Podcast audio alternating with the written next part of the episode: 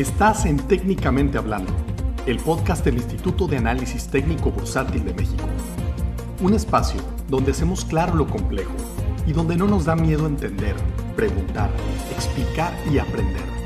En la academia no hay preguntas torpes. Lo torpe es no preguntar. Comenzamos. Bienvenidos al siguiente capítulo de Técnicamente Hablando, eh, donde las preguntas torpes no existen y lo torpes no preguntar. Hoy le queremos dar la bienvenida a Víctor Fernández. Muchas gracias, Víctor, por acompañarnos. Al contrario, Jorge, gracias por la invitación y con todo gusto. Gracias a la audiencia también por acompañarnos el día de hoy. Como siempre, los que nos ven grabado en YouTube, eh, saben y recuerden seguirnos ahí en redes sociales para continuar con estos espacios y poder hacer eh, de la Academia un lugar de todos. Víctor, te damos la bienvenida. les presento a todos nuestros oyentes Víctor Fernández es consultor de negocios, coaching empresarial, eh, temas que tienen que ver con dirección y gestión de equipos eh, y es además el titular del curso de liderazgo para alta dirección y liderazgo eh, personal del instituto. Además, Víctor fue, en su última actividad profesional institucional, fue el gerente divisional de la División Golfo Norte para Comisión Federal de Electricidad. Y te damos la bienvenida, Víctor. Muchas gracias por acompañarnos hoy. Muchas gracias, encantado de compartir técnicamente hablando. Soy un fan del programa, entonces he visto prácticamente todos los capítulos. Muchas gracias. Pues el tema de hoy, el tema que vamos a tratar hoy, trata sobre la objetividad.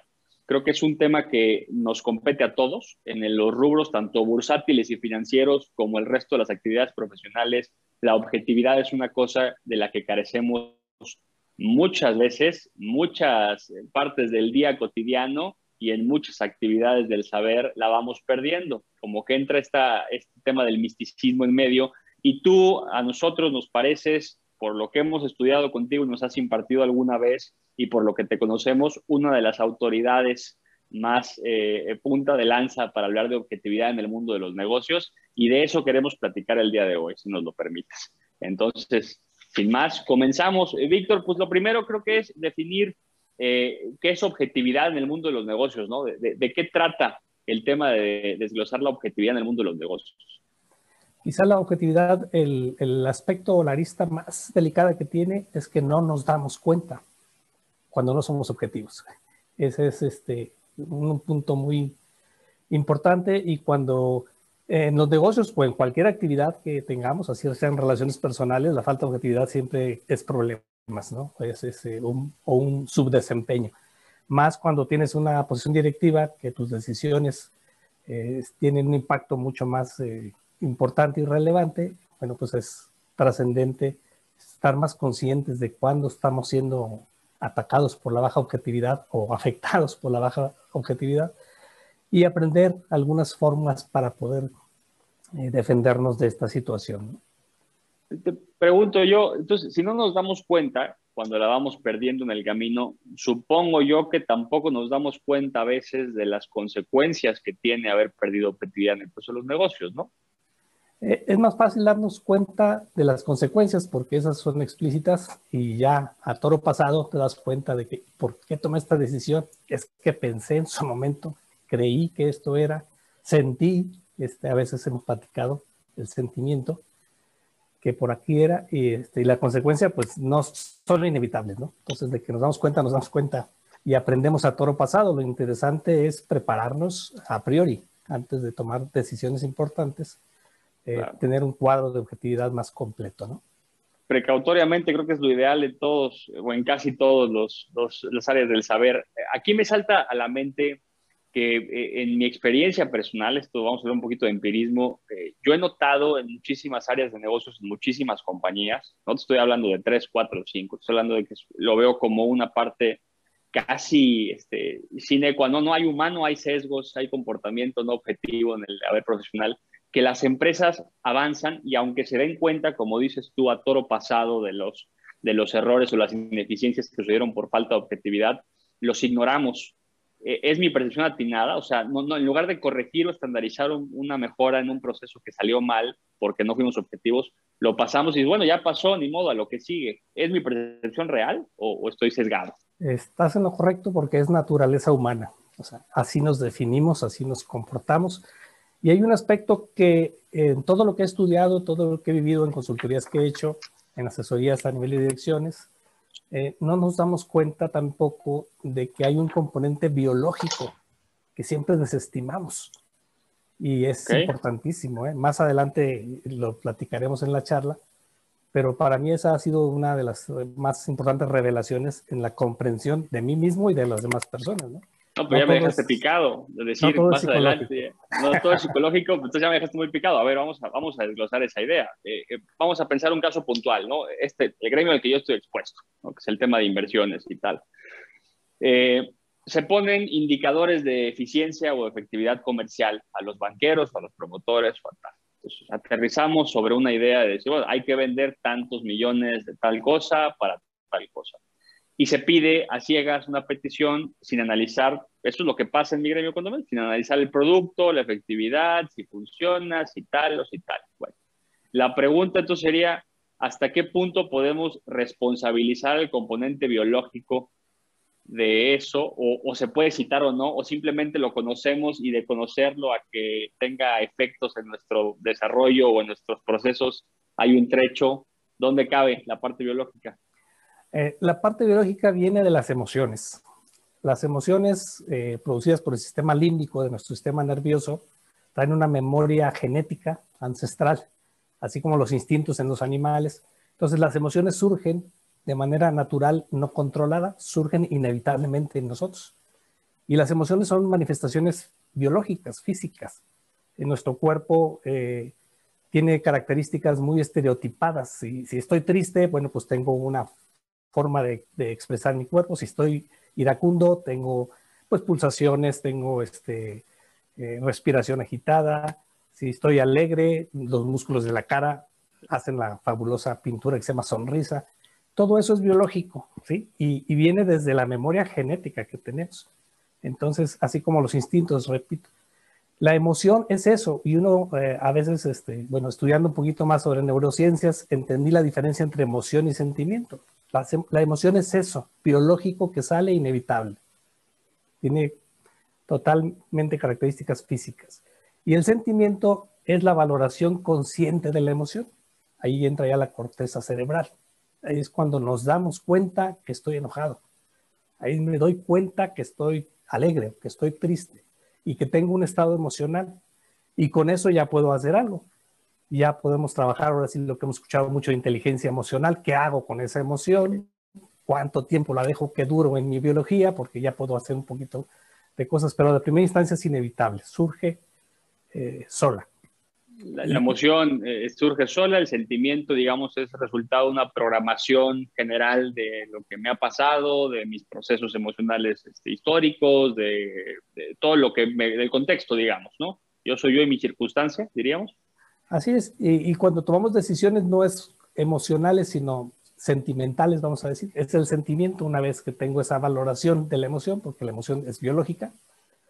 Eh, si logro desarrollar inteligencia emocional, pues puedo hacer eh, que trabaje a mi favor. O sea, si tengo coraje, por ejemplo, una emoción que surgió por algo que sucedió, ese coraje lo puedo hacer que trabaje a mi favor este, para vencer un reto, para salir adelante de algún obstáculo o puedo trabajar en mi contra si no, si mi valoración consciente y de programaciones y condicionamientos que tú manejas me lleva a, lugares destructivos, ¿no? A hacer comportamientos que no serían los más este, beneficiosos. Vamos a aterrizarlo a la empresa entonces. Ahorita hablábamos de estos indicadores que se ponen, que a veces son sin análisis. Entonces estamos expuestos a lo que los sentimientos de la persona que está a cargo de poner los indicadores en cualquier compañía eh, eh, estén ejecutando. O sea, estamos totalmente expuestos a la valoración personal de la persona que está a cargo. 24/7, eh, efectivamente, este, es inevitable. ¿sí? Entonces, uno en su rol de directivo, consciente de esto, tiene que conocerse a sí mismo más, conocer más de sus reacciones, de cómo es mi proceso de toma de decisiones. Y es mucho observarme eh, a mí mismo en el actuar, en, las consecuencias que mencionabas hace un rato, o sea, qué salió bien, qué salió mal y por qué salió bien y por qué salió mal. ¿sí? ¿Qué es lo que jugó en mí para poder haber agarrado ese camino, tomado esas decisiones? Es muy interesante lo que me parece que dices porque hablas de qué jugó en mí. desde los ojos de la persona que gestiona los equipos y que dirige las empresas y que dirige. No es cómo, qué pasó en el personal, que estamos muy acostumbrados a hacer esa reflexión todos los días, pero qué pasó en mí falta más, ¿no? Sí, es este súper necesario conocerme a mí mismo. Es una de las partes menos este, eh, trabajadas en el liderazgo. Yo he estado desarrollando modelos de liderazgo, trabajado mucho en liderazgo en, organizaciones, este, incluso con una eh, inadecuada eh, enfoque a resultados, que entre comillas, este, la cultura así lo llamó y dijo por ahí es, vamos a buscar perfiles de líderes enfocados a resultados, pasan por alto muchas cosas muy importantes porque en el nivel directivo el pensamiento sistémico es el mandatorio, no puedo ser lineal en ese, en ese, en ese nivel. A ver si me ayudas a elaborar, ¿cómo no puedo ser lineal? ¿Qué es ser lineal? ¿A qué te refieres? Sí, sí, pensar, este, eh, la relación causal es muy, la has comentado también mucho en, tus, en tus participaciones, eh, es muy clara, ¿no? Este, las causas y las consecuencias. Eh, lineales cuando dice esta consecuencia viene de esta causa, pero cuando realmente son muchas causas, entra el pensamiento sistémico. Hay una eh, cantidad de variables interrelacionadas que a veces nos hacen difícil eh, entender el fenómeno plenamente. Yo veía también que la parte de la intuición, que también se desestima a veces y es importantísima a nivel directivo, y, y leía una definición escrita, decía que era este, que tenía que ver con algo no razonado. Sin embargo, yo diría que es más bien con algo no comprendido. O sea, a nivel de nuestro subconsciente eh, se toman muchas variables, no me doy cuenta porque es subconsciente, y yo digo, tengo la intuición de que esto es lo que más conviene.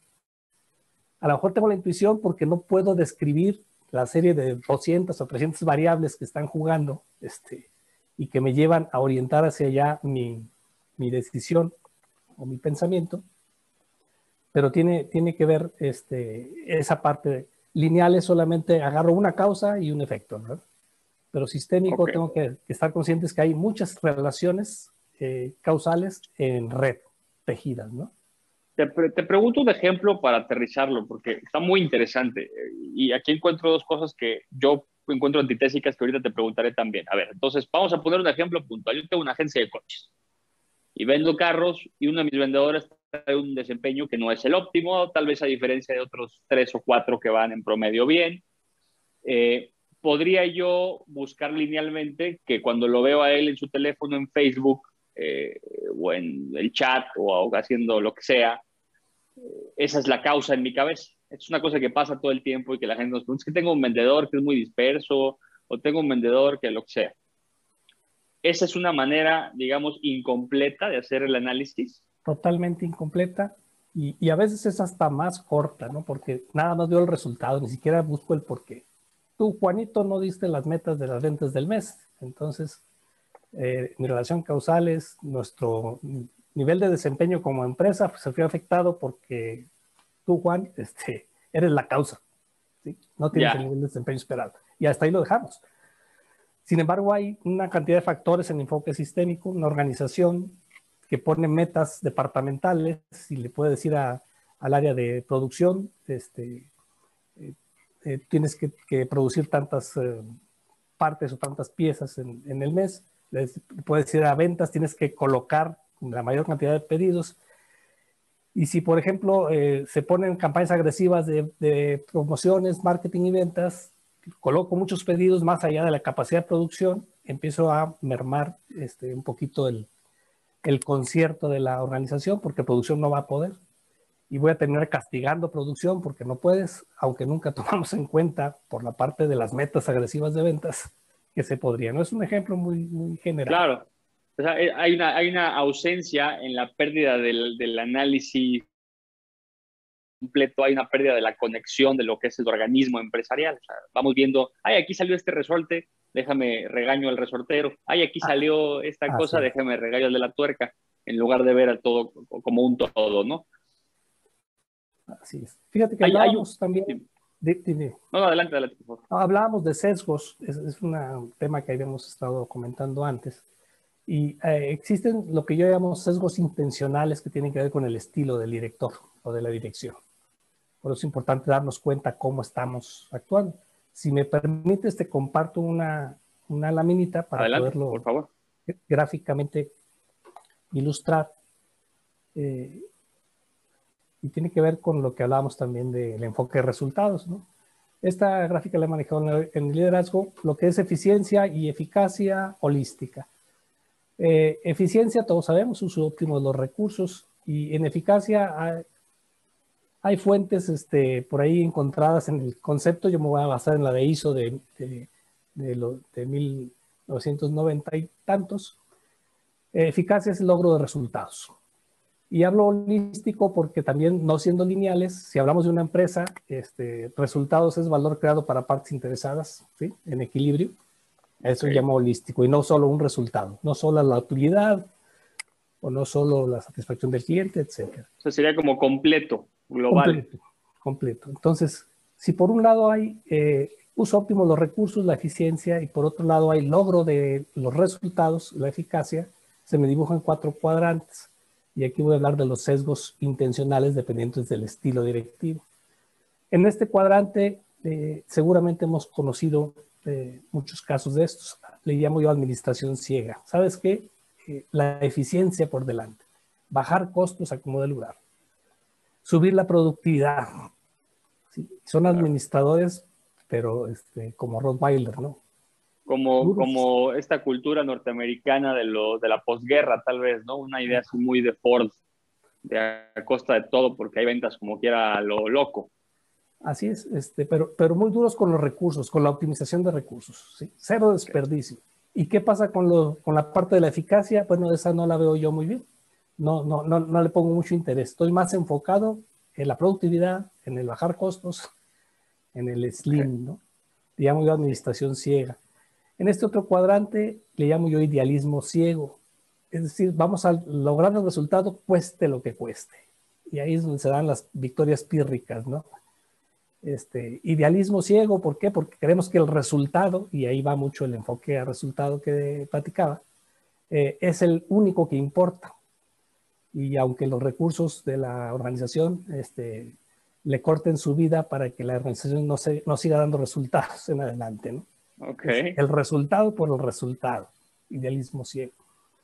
Se me dibuja este otro cuadrante, perdón, que es la, yo llamo incompetencia real o aparente. Ni doy el resultado y me chupo todos los recursos.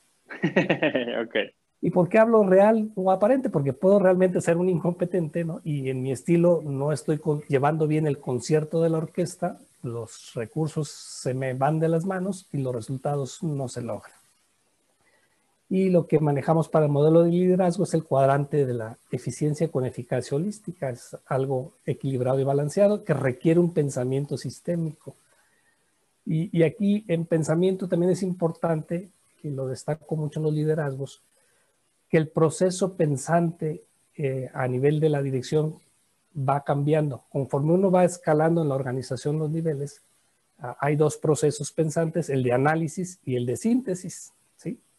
El de análisis es básico, vamos a decir, tenemos que desarrollarlo, ser básico, analizar, entender la, información, eh, relacionarla, tomar eh, conclusiones y decisiones. Pero conforme tú vas subiendo en la organización, requieres desarrollar el de síntesis y es más poco desarrollado. Necesitas empezar a ver bosques más allá de, los árboles individuales, necesitas empezar a ver eh, el todo, ¿sí?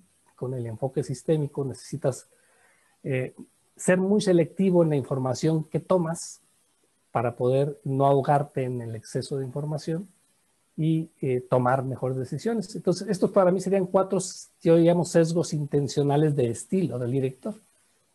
Okay. Puede ser un administrador ciego si solamente voy con la optimización de recursos, productividad bajo de costos, o un idealista ciego si solo creo que el resultado es lo que importa, lo demás sale sobrando ese es el famoso, creo que en el mundo de los negocios es el famoso, vamos a dar el resultado, acomode el lugar. Así es. Si lo crees, lo logras, cueste lo que cueste, ah, etcétera, etcétera, ¿no? Y ese es el, mal llamado enfoque de resultados, porque para mí el enfoque de resultados es el cuadrante completo, eficiencia con eficacia holística. Ya. ¿Sí? O sea, pero ahí ese concepto cuando nace, nace, nace así, nace mal, o, o, lo estamos interpretando mal, y cuando nació, nació para, para esto que estamos discutiendo, que es la manera correcta, digamos, o verdaderamente eficiente, holística. Lo que yo he, descubierto es que nace de la admiración de jefes. O sea, yo me voy formando como directivo en función de a quién admiro. Oye, soy un idealista ciego porque mi jefe, el que era el primero fregón para mí, este, era el que siempre daba el resultado. Nunca eh, quedaba mal, nunca este, se quedaba fuera de las metas. Y pienso que ese es el camino. O no, mi jefe era un administrador, pero de centavo tras centavo, no se le pasaba nada, era muy duro con los costos, era sumamente, o sea, depende de cuál es el discipulado que he tomado, por ahí van tomando los estilos de la persona y voy tomando un sesgo, ¿no?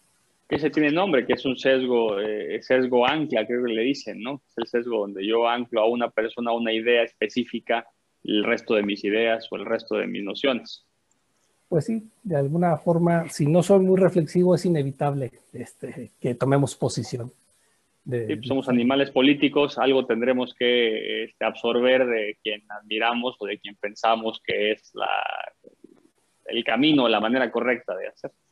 Claro, y para quitarse eso, yo digo el pensamiento sistémico y algo que también en el camino fui descubriendo eh, es eh, la parte de, dicen que el líder atiende las relaciones más allá que de las transacciones. O sea, es importante el equipo y conocer la individualidad y, así como los sesgos míos personales y mi biología y mis estilos, saberlos de la gente ¿no? y tomarlos en cuenta.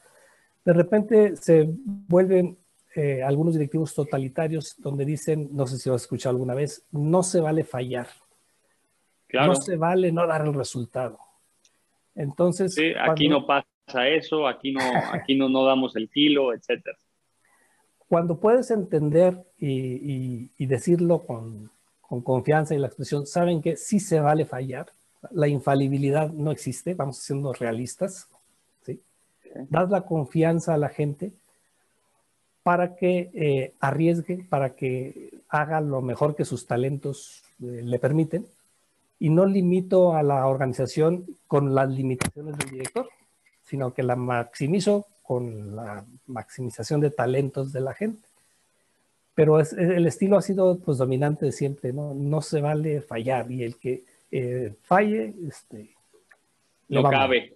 No, claro. no cabe en la organización. Eh, acá te pregunto entonces, eh, si te entiendo bien, la, la apuesta por hacer un ejercicio de estos es en tu personal o en tu equipo de trabajo, eh, alentar a que se usen los talentos individuales de cada quien para lograr un objetivo con un permiso explícito de, pues no un permiso tal vez de fallar, pero sí con una noción de que si se intenta correctamente con sus talentos y no funciona, no pasa nada y se corrige un proceso. Por ahí va. Si se capitaliza el aprendizaje, este, la pérdida no fue total. ¿sí? Tengo un, un valor residual de rescate. Si no, Desgraciadamente, lo que cotidianamente sucede es que no se capitalizan aprendizajes, se va sobre el castigo y se vuelve a incurrir en la falta. Fíjate que aquí me viene a la memoria también algo eh, muy interesante que escuché de una experta en coaching en un seminario internacional, Elena Spinal, donde hablaba acerca del poder. El, el líder, el directivo necesita tener poder, pero entendiendo el poder como capacidad de acción mientras mayor capacidad de acción tenga, tengo más poder. Mientras más limitado en capacidad. Entonces, cuando eh, se toman ese tipo de sesgos, premio y castigo en base solamente al resultado, no se vale fallar. Me pongo intolerante en ese sentido. Eh, las personas en la organización, que son personas y que no son infalibles, pues van a buscar evitar el castigo y buscar el premio. ¿Y qué va a suceder? que las fallas te las van a empezar a ocultar y los resultados se van a empezar a maquillar.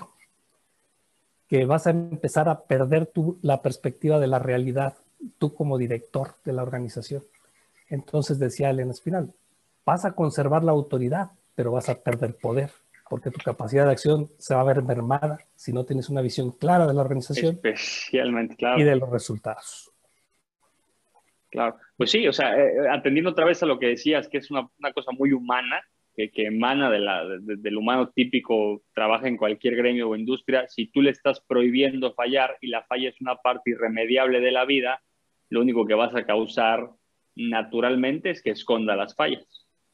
Así es, pero para lograr eh, uno como directivo eso requiere una madurez muy importante y tomar riesgos, pagar precios incluso, que es algo que pocas veces este, se quiere por la misma formación cultural que tenemos. ¿no? Todos tenemos jefes, tengo que rendir cuentas yo a un corporativo, a un consejo de administración, a un dueño de negocio. Eh, entonces, este, juego incluso al mercado, por ejemplo, a veces, incluso en las esferas más altas, pues le debes tu explicación al mercado de lo que estás haciendo ah, es pública tu empresa. Siempre, siempre tienes que rendir cuentas. Claro. Te, pregunto eh, si hay alguna eh, idea clara que tengas tú, ¿qué sesgos pueden obstaculizar el trabajo de un director? O sea, una lista de sesgos que sean típicos en el comportamiento de una persona que está dirigiendo un equipo de trabajo, una empresa, una pyme, etcétera. Sí. Bueno, todos, todos somos víctimas de lo que en psicología le llaman distorsiones cognitivas. Eso es algo este, inevitable. Así nos, nos vamos eh, programando y formando en el camino. ¿Qué tipo de distorsiones cognitivas? Seguramente eh, eh, hemos este, experimentado, por ejemplo, el pensamiento dicotómico es una distorsión, o es blanco o es negro, y me pierdo las gamas de grises cuando la realidad tiene una inmensa gama este, a reconocer.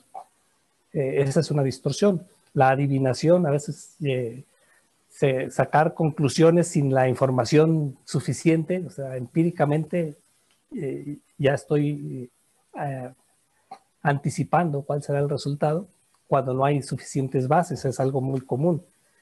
Basándome en mi propia confianza en mí mismo, ¿no? En mi experiencia y en que yo soy el director y por algo he de ser el director y por algo este, es mi criterio el que, el que tiene sentido, sobre todo. Claro, mi experiencia me avala. O también la sobregeneralización, ¿no? Eso es algo muy humano también. Este, eh, a, raíz de algo que estoy analizando y saco una conclusión, lo extrapolo a otras áreas que no tienen nada que ver, este, pero es una tendencia muy, muy humana, como una distorsión cognitiva. El leer la mente es otra distorsión cognitiva, ¿no? Cuando dicen, este, sé lo que está pensando, que por eso está haciendo eso. ¿Y cómo sabes? Ya lees la mente. Es un clásico en el mundo de los negocios, ¿no? Pensar que por conocer la personalidad típica de una persona, a lo mejor podemos leer en su mente qué está pensando e incluso empiezan mecanismos de defensa empresarial, ¿no? No, ahí lo que va a pasar es, ah, entonces déjame yo actúo B y llego con una conversación distinta, claro. Claro, y lo más triste es que lo das por cierto, lo das por verdadero, este, todo esto, ¿no? Y viene de distorsiones cognitivas o, o el etiquetado de personas o de organizaciones. Le pones una etiqueta y ya te olvidas de censar o de leer más información al respecto. Muy claro en personas, ¿no? Cuando sí. Adelante, adelante. No, no, una pregunta. Cuando, etiquetas a tus colaboradores, ¿no? Y, te pierdes la oportunidad de eh, experimentarlos en su presente continuo, ¿no? Su presente continuo te refieres, si te entiendo bien, a que vamos todos cambiando conforme pasa cada día y evolucionando a una persona que no necesariamente el trabajador que contrataste hace dos años, sino el profesionista que evolucionó dos años adelante, ¿no? más o menos por ahí va ese presente continuo que dices o entendí mal. Sí, sí, sí. El presente continuo tiene que más que ver con la realidad de las cosas. Cuando pongo una etiqueta, este, estoy eh, tomando decisiones y viendo las cosas desde un registro que tengo en mi memoria de esa persona. Ese registro pudo haber sido afectado por, por distorsiones cognitivas, incluso o por prejuicios o por otras cosas. Pero si solo me baso en ese registro y no lo experimento en su presente, este, no hay evolución en la relación y no puedo eh, realmente aprovechar todo el talento del colaborador y, eso es algo terrible en la organización, que vamos mermando la confianza de los colaboradores cuando los etiquetamos y, no queremos saber de su presente. Estamos con la programación vieja. Eso es muy importante porque yo creo que de ese todos, si no es que la mayoría, hemos sido victimarios y víctimas del mismo sesgo. Ahí te quiero preguntar yo, Pensemos que alguien que está dirigiendo su propia empresa o que dirige una corporación tiene un puesto de, liderazgo sobre un equipo. ¿Cómo puede cambiar este, e, e, este comportamiento sesgado sobre, sobre su equipo de trabajo? O sea, esta percepción que tiene sesgada sobre la gente, una o varias personas, ¿cómo podemos hacer para hacer una introspección que nos haga cambiar de su comportamiento? Tenemos que hacer un importante trabajo personal y es lo que manejamos en los seminarios de liderazgo. todo parte de conocerme a mí mismo y a partir de conocerme, comprenderme, aceptarme, tenerme compasión, porque también soy víctima de muchas programaciones que, claro. llegaron de fuera. Si ya logro hacer eso conmigo, ya lo puedo hacer con las demás gentes. Ya puedo saber que cada rostro que se acerca a mi oficina, con quien platico, detrás de él hay una historia, hay programaciones, condicionamientos, hay todo eso. Entonces es una forma de ir ejercitando partiendo de mí mismo para poder eh, experimentar en el presente a todas las personas e incluso experimentarme a mí mismo en el presente, porque incluso yo mismo me pongo etiquetas, incluso yo mismo puedo actuar desde registros históricos que tengo y si aprendo a verme con nuevos ojos, por eso digo es un ejercicio que tenemos que ir haciendo, este, podemos pasar adelante a reconocer a las demás personas también en su presente. ¿no? Entonces, digo, paradójicamente pienso, corrígeme si mi idea está equivocada, con lo que te escucho, la manera más objetiva de ver a tu equipo de trabajo, por ejemplo, una empresa, es no hacer una asociación fija de nada y más bien ir transitando en el camino y reconociendo todo el tiempo a tu organización y a tu equipo y a tu empresa. ¿Va por ahí? para, funcionar es inevitable que manejemos etiquetas. De hecho, según los estudios, este, tomamos decisiones con el 12% de la información que me da el entorno y el 88% de lo que ya está en mi subconsciente registrado. ¿Sí? Así es. 1288 es una, la madre de todos los sesgos, ¿no? Ajá, y, y, de hecho, ¿qué hay en mi subconsciente en toda esa biblioteca que tengo abajo? Pues este, no lo sé si no hago ese ejercicio de reflexión continuo que decía hace un momento de observarme a mí mismo, de saber qué sucedió, qué resultados tuve, por qué, por qué tomé esas decisiones. Y es un aprendizaje permanente, ¿no? Estar dispuesto a pagar el precio es, el aprendizaje. Decía un, eh, consultor que uno de sus clientes eh, en alguna ocasión le dijo, acabo de tomar un curso en, en, la Universidad de la Vida que me costó 20 millones de dólares. Y dije, ah, caray, qué curso tan tan caro. ¿Y cuál fue? No, pues me fue de la fregada en un negocio que hice. Pero aprendí, aprendí y ya no va a volver a suceder. Entonces, lo más importante es saber, bueno, y pasaste el curso, lo aprobaste, porque si no aprendemos, tiraste 20 millones a la basura, ¿no? Entonces, es un aprendizaje continuo, ¿no? Estarme observando con comprensión y con compasión, ¿eh? es importante, porque también estamos muy programados para juzgar y somos unos juzgadores este, rapidísimos y empezando por uno mismo. ¿no? Entonces, si puedo observarme sin juzgarme, puedo comprender, tener compasión y aprender. Correcto. Vamos a, vamos a pensar que tienes enfrente a alguien de nuestra audiencia que dirige una empresa, eh, que, que, tiene su propio negocio, que tal vez es una organización de dos personas o de 100, o dirige un gran corporativo donde tiene 4.000 personas a su cargo. ¿Qué es lo primero que considerarías decirle a este director para que empiece a hacer un trabajo introspectivo de cambio? Partiendo de la noción de que ya se acercó a pedir ayuda para mejorar, porque si no quiere uno mejorar y ser introspectivo, eso no va a pasar nunca. Partiendo de esa premisa, ¿qué es lo primero que le dices?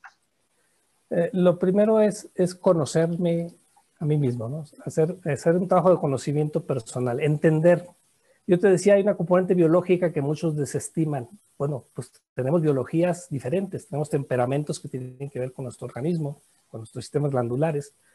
Si yo soy colérico, soy flemático, soy sanguíneo, este, melancólico, entenderme un poquito, conocerme y entenderme para saber cuáles van a ser mis sesgos dominantes que parten de la biología. Ir preparado para enfrentarme a mí mismo con lo que yo ya soy por default. Así es para poder manejar este fabuloso coche que, soy. Este, si, no lo conozco, no lo puedo manejar. Después conocer mi historia, ahora sí, la parte psicológica, todo aquello que he pasado, las programaciones y condicionamientos que me han llevado desde la niñez, desde la escuela, desde eh, las primeras experiencias profesionales, para saber qué es lo que he aprendido y qué, qué es lo que ha marcado mis estilos, como los que veíamos hace un rato en los, en los cuadrantes. Y también la parte mm, eh, social. El contexto social ha influido en mí, también conocer cuál ha sido mi contexto social. Todo eso como biología, como psicología y como sociología hacen el, el, panorama completo de mi persona como, como líder, como directivo o como cabeza de la organización. Ese conocimiento a mí mismo es el punto para mí número uno para poder agarrar una trayectoria de evolución positiva para lo que quiero lograr de éxito en, en la vida, ¿no? Hay un punto de, pregunto yo, de iluminación, donde alguien ya pueda decir, yo ya me conozco, eh, pues ya puedo empezar a hacer gestión de personal eh, ilimitada y dirigir empresas y hacer, o, es una cosa eternamente continua. Eh, es continuo, es continuo, pero sí hay mucho la resistencia a hacerlo. Es, es difícil que a priori este, te acepten ese, esa recomendación, ¿no? Entender que el liderazgo es un estado interno, ¿sí? El liderazgo tiene que ver más con un estado interno de la persona, más que con técnicas, porque hay muchos, muchos cursos, muchos libros que hablan sobre técnicas, sobre herramientas, eh, y lo manejamos en, el taller de liderazgo, ¿no? Este, eh, eh, tomas un curso de liderazgo y te dan muchas herramientas, ¿sabes qué? Este, toma de decisiones, manejo de conflictos, este, una serie de herramientas. Es como si dijeras, te voy a dar un curso de cómo se utilizan todas estas herramientas, la llave Stilson, la llave Perica, los desarmadores. ¿Ya sabes cómo usarlos? Sí, ok, ve a arreglar ese carro. Con solo saber usar las herramientas, no puedo arreglar un carro. Es una gran analogía. Porque dan el clavo. En el liderazgo pasa lo mismo. Las herramientas no, no es el liderazgo. El liderazgo es el estado interno de la persona y por eso partimos del conocimiento personal. Sin ese, vamos a estar muy limitados. Y entonces tienes esta, eh, este fenómeno, pues lo está explicando perfecto lo que nos cuentas, eh, donde la gente que se siente preparada académicamente con un Master's en Business Administration o con un, este, una maestría de alta dirección o con X o Y eh, herramienta, se siente autovalidada para hacer un ejercicio de liderazgo profundo sobre su personal y los equipos se desmoronan. Por ahí va la cosa, si te entiendo bien. Así es, pero como decías tú al principio, las consecuencias van a estar siempre a la vista. Si las cosas no están saliendo como, como yo esperaría, como yo quisiera, es que hay que, algo que revisar y lo primero que tengo que revisarme es a mí mismo, ¿no? Como cabeza de la organización. Hay una idea que tú me enseñaste hace algo de tiempo eh, que se llama eh, la cultura de la simulación. Y es una idea que yo he citado en más de una ocasión. Como tú sabes, en el instituto preparamos analistas eh, de datos y de lo bursátil, en la ciencia de fractales, y se inscribe gente de todos lados, de todos colores y de todos sabores. ¿No? Hay directores de empresas que nada tienen que ver con lo bursátil, hay gente que dirige equipos de compañías de plásticos, hay gente que de muchas cosas. Y cuando a veces te piden un consejo, uno lo más responsable que puede hacer siendo especialista en una cosa, es decir, de esto no soy especialista, pero el consejo pues, que me estás pidiendo lo veo en este orden. Y yo cito mucho esta idea de la cultura de la simulación. Y el primer consejo que le doy a la gente, quisiera que nos platicaras un poquito de eso ahorita que te acabe de dar yo mi idea, es alejarnos de la cultura de la simulación. Lo primero que yo le digo a la gente es aléjense de la cultura de la simulación. Es el paso uno para que las cosas se empiecen a realinear. En el ejemplo que nos ponías, una persona que tiene herramientas de una maestría en finanzas, una maestría en negocios, una maestría en liderazgo, etcétera, llega simulando por su propia percepción de sus herramientas que puede gestionar equipos exitosamente y entonces cuando no salga bien algo, la frustración va a ser una parte natural de su día, porque no va a entender la desconexión entre la realidad que está fracasando y su idea de que está así, aunque es una simulación inconsciente, y hay otras conscientes, la simulación de decir, estos son los resultados, eh, ahora los vamos a subir 10%, ¿por qué? Porque así dijo el corporativo en Ámsterdam. Muy bien, está bien, pues vamos a vender, los vendedores salen a la calle, no se llega al resultado y estamos todos simulando que ese resultado es alcanzable sin haber estudiado nada detrás. Son los dos ejemplos que traigo yo en la cabeza. Me gustaría ahora con ese contexto que nos platiques un poquito más a nuestra audiencia qué es la cultura de la simulación. Sí, eh, desde el punto de vista eh, de concepto, voy a tomarte las dos palabras, cultura y simulación. Cultura es el conjunto de hábitos. Eso es una definición muy corta de cultura, conjunto de hábitos. Y esos hábitos los vamos desarrollando a través de nuestro propio desarrollo personal. Y de la simulación es cuando se valora más mi realidad que la realidad. Es decir, aquello que me es eh, agradable, que me es seguro, que me es beneficioso, vale más que todo lo demás. Entonces, perder piso o perder eh, la objetividad en la realidad no es tan importante. Eh, eso es lo que sucede en la cultura de la simulación. Yo con, con tener los máximos satisfactores o beneficios, me doy por, por bien atendido. Entonces no me interesa la realidad, eh, la realidad y hago mi realidad y eh, entonces falseo información, entonces aparento que estoy dando un resultado, aparento que las cosas van bien, este, está muy de moda ahorita, aparento muchas cosas y, y, es como cuando dicen, este, si estás enfermo, ¿qué es lo que quieres? ¿Curación o alivio? Este, la simulación te da nada más el alivio. Me siento bien, pero nunca voy a sanar. Y la curación es tener ese contacto de frente con la realidad, aceptarla, entenderla y actuar en consecuencia. Entonces sería una forma de verlo, ¿no? La cultura de la simulación está muy extendida porque tiene que ver con los valores de la cultura en general donde vivimos. Valoramos ese bienestar, que sea ficticio o parcial, este, nos va a sesgar hacia la cultura de la simulación. No sé. Puede venir desde, fíjate, eh, porque yo, yo, lo reflexiono mucho y es un concepto que a mí me ha servido bastante. Eh, puede venir desde algo tan simple como ignorar las causas de la queja de un cliente, pensemos, ¿no? En mi tienda de teléfonos, pues, ese cliente se quejó de que no le llegó el aparato y pues yo puedo culpar al departamento de entregas o puedo culpar a tal y puedo culpar a tal y nadie se pone a ver qué pasó.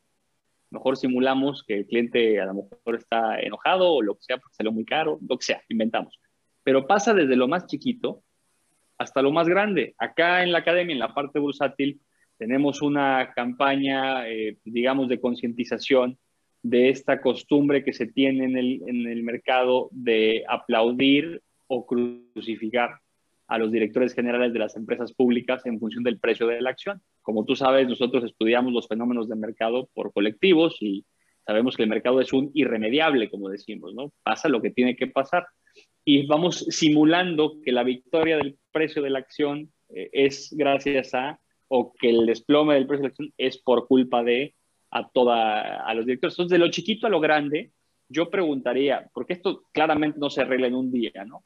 ¿Cuál sería el primer paso para que todos empecemos a trabajar por un mercado, por un mundo empresarial, por un país, por una cultura más apegada a la realidad y a las cosas que resuelven y menos apegada al pensamiento místico o a las simulaciones.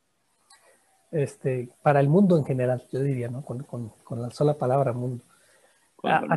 aquí el, la ruta es eh, más conciencia plena, ¿no? Que se ha puesto también muy de moda el mindfulness, pero más conciencia eh, para darnos cuenta de las cosas. Por eso hablaba hace un rato yo de observarme, ese es un ejercicio de conciencia y en algún curso que tomé eh, me gustó mucho la forma en que, que el instructor hindú lo, lo comentaba. Este, eh, decía, haga de cuenta que usted es una mosca en la pared. ¿sí? Es una mosca parada en la pared, observándose a usted mismo haciendo, tomando decisiones, tratando a la gente, haciendo todo esto, desapegado de usted para, que no se juzgue. De usted el humano y usted la mosca, vea a usted el humano. Desde la perspectiva de la mosca en la pared, que vio todo el escenario, que vio todo lo que sucedió en esa sala de juntas, bueno, nada más observe, observador, eh, y, entienda, eh, eh, descubra. El ejercicio de conciencia es, eso, descubrir la realidad de las cosas. Y, bueno, son conceptos no muy dominados por la gente. Quizás, si me permites, busco otra laminita. Adelante. Que me gustaría eh, en esta diapositiva este, quedan ideas y conceptos para mí muy trascendentes, muy importantes para descubrir cosas que la gente a lo mejor no domina. En esta imagen sintetizo una forma de descubrir un poquito, entenderlos más cómo funcionamos. Tenemos en nuestra mente, que es con la que tomamos nuestras decisiones, estamos muy orgullosos de ella, este, tiene sus distorsiones cognitivas y todo lo demás que decíamos, ¿no? Pero ella trabaja en base a un hardware biológico que viene siendo el cerebro, ¿no? Un órgano de nuestro maravilloso cuerpo. Y ese hardware lo único que hace, igual que una computadora, es almacenar datos y realizar operaciones. Eso es lo que hace nuestra mente. ¿Cuáles son esos datos, conocimientos, experiencias, creencias que se han ido acumulando en ese 88% que el subconsciente proporciona a la hora de tomar acciones y decisiones? Entonces, cuando hay un evento, vamos a suponer A, que observamos algo que pasa, alguna persona que hace algo, eh, por nuestro sistema de percepción entra a nuestro hardware llamado cerebro, lo que sucedió, y a esa variable A, nuestro cerebro saca del 88% que decimos hace un rato, el B más C más D. Y a lo mejor es más larga la cadena. Este, sí, claro. Y llega a una conclusión, vamos a llamarle E. Y, junto con esa conclusión surge lo que decíamos al principio, algo biológico, este, la parte de las emociones. Surgen emociones derivadas de la, de conclusión que, que saqué. Puede ser ira, frustración, enojo, puede ser alegría, este, cualquier otra cosa, ¿no? Así es como funciona nuestra mente, es una computadora, almacena datos, realiza operaciones. Hay otra parte de nosotros que es la conciencia, que es la que comentaba hace un momento, que tenemos que ejercitar. La conciencia es esa que se da cuenta. ¿Se da cuenta de qué? Se da cuenta de las tres cosas que están ahí. De qué está pasando, que fue el suceso A, de qué estoy pensando, que es toda la ecuación que estoy eh, sacando de mi cerebro, y de qué estoy sintiendo, cuáles son las emociones que esto me produce. Ve toda la foto, digamos. Es la mosca en la pared, así es. Ve desde fuera, por así decirlo, ve desde fuera todo esto que, qué está pasando, qué estoy pensando y qué estoy sintiendo. Incluso cómo estoy pensando y por qué estoy pensando lo que estoy pensando. Esos son los momentos de conciencia que necesitamos ejercitar mucho. Otra particularidad, bueno, ahí es donde está la libertad de elección. Si no me doy cuenta, no hay libertad, simplemente corro programas. No sé si me explico. El cerebro saca su fórmula, corre programas. Entonces no hay libertad de elección. Ahí van los sesgos, ahí van todo lo que veíamos hace un rato, ¿no? Eh, la mente tiene la particularidad de que trabaja con pasado en base a todas las experiencias que tiene previamente. Tiene la posibilidad de trabajar con futuro. ¿Por qué? Porque hace proyecciones, así como ustedes hacen proyecciones en los mercados pero la única que trabaja con presente es la conciencia. Entonces, eh, esa parte de ejercitar la conciencia plena es importante para, para poder tomar mejores decisiones, para poder percibir la realidad, para olvidarnos de la cultura de la simulación, porque la conciencia se dará cuenta, esto es cultura de la simulación. La conciencia se dará cuenta, estoy pensando esto porque quiero esta consecuencia, ¿sí? pero no tiene que ver con la realidad. Entonces, la única forma de experimentar la realidad es a través de conciencia y que esa sería para mí la, la lección. ¿no? Muy interesante porque aterriza en lo que estamos buscando, que es percibir la realidad, dejar de simular, ser más objetivos, menos, eh, menos a modo a lo que quiero ver y más a lo que en realidad está pasando, que al final de cuentas, como nosotros lo enseñamos en el tema de mercados, yo no digo que importa para efectos de regar un resultado, la realidad, todo lo demás, por muchas vueltas que le dé uno en la cabeza a una idea y la subjetivice y la relativice, eh, la realidad va a ser la que es, ¿no? Y te justifiques y todo lo que tú quieras porque va como derivado de un juicio, ¿no? Observar objetivamente la realidad solamente con instantes de conciencia y por eso para un directivo es importante tomarse tiempos eh, de reflexión en, eso, analizar qué pasó, qué resultados tuve. Y en tiempo presente, ya cuando logro dominar ese ejercicio, darme cuenta, oye, ¿qué está pasando? ¿Qué estoy pensando? ¿Y qué estoy sintiendo? Y cuando soy consciente de las tres cosas, tomo decisiones más acertadas, soy más objetivo. Cuando menos, si no son acertadas, eh, como se vale fallar, pues cuando menos estoy consciente que no van a ser acertadas y que tomé por X o Y razón esa decisión. Y aprendo de dónde estuvo el error se capitalizan los 20 millones de la lección de vida que nos decías. Así es, aprobé el curso. Aprobaste el curso. Oye, querido Víctor, pues nada más para, para muy, interesante. Este, eh, para terminar, tengo yo dos, siempre tengo dos ahí bajo la manga este, más filosóficas y más profundas. La primera es, entendiendo que existen, esa es mi percepción, los sesgos colectivos, ¿no? Vamos a, desde ejemplos muy, este, muy comunes como el tema político hasta ejemplos muy eh, graves como el tema de la pandemia. millones de personas que piensan que esto no existió nunca o no existe o lo que sea. Eh, ¿Tenemos alguna manera a los que estamos tratando de viajar al lado de la no simulación de la realidad de transitar eh, estas culturas completamente sesgadas? ¿Hay alguna manera más efectiva o más pacífica de hacerlo? ¿O se ignora? ¿O qué, ¿Cuál es tu percepción o tu idea de eso? No, todo vale de lo que también decía hace un momento, de la comprensión. ¿sí? Eh, comprender a toda esa gente que piensa así porque la masa cultural lleva hacia, hacia esa, esa forma de pensar.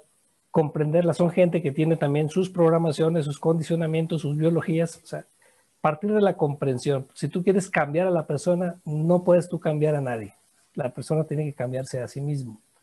Puedes facilitar el camino, puedes ayudarle a despertar más momentos de conciencia, ¿sí? igual con los colaboradores en una organización tú no puedes cambiar a nadie, pues, cada quien cambia solo.